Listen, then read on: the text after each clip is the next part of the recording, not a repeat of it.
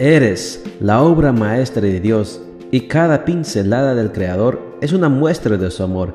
Presentamos la lectura devocional para damas, Pinceladas del Amor Divino, escrito por Erna Alvarado Poblete en la voz de Ruth Vargas desde Estados Unidos para todo el mundo de habla hispana.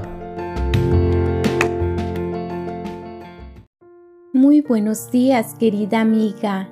El Señor te bendiga y te guarde. Hoy es martes 23 de noviembre. El título de la matutina para hoy es Virtudes de la Mujer Cristiana, parte 1. Nuestro versículo de memoria lo encontramos en Proverbios 31:10 y nos dice, Mujer virtuosa, ¿quién la hallará? ¿Qué significa ser virtuosas a la manera de Dios? Esta pregunta es motivo de discusión en muchos foros de iglesia. Algunos centran las virtudes de la mujer en su aspecto externo, como la indumentaria o el arreglo personal. Otros aseveran que las virtudes femeninas tienen que emanar del interior, es decir, de la manera de pensar expresada a través de los modales, y un tercer grupo apoya la idea de que ambos aspectos son vitales. ¿Qué opinas tú? ¿Cómo pones en práctica este concepto bíblico en tu vida? Cuando Dios nos creó a su imagen y semejanza, lo hizo con acentuada delicadeza.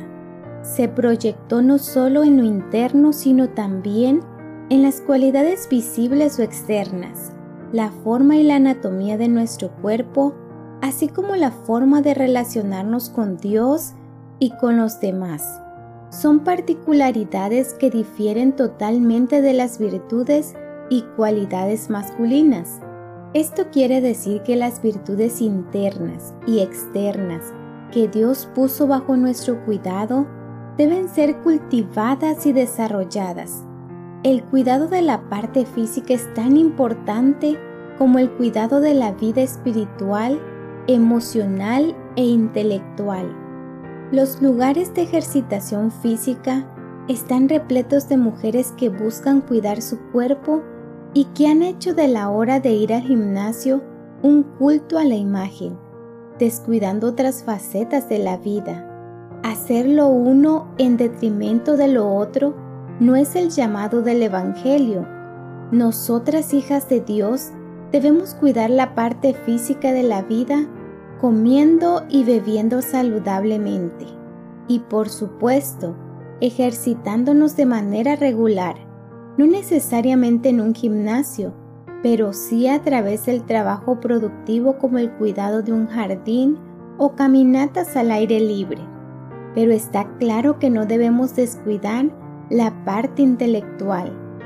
A través del intelecto lo procesamos todo, desde nuestras creencias religiosas hasta nuestras relaciones personales y nuestros posicionamientos en la vida.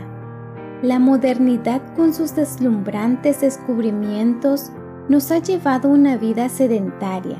El uso excesivo de la televisión, las computadoras, los teléfonos celulares y los utensilios domésticos nos mantiene inactivas a costa de nuestra salud.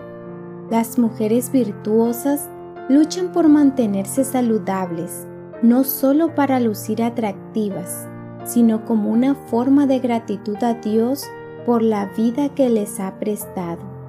Júntate con tus hijas o amigas y disfruta de una caminata de oración por lo menos una mañana.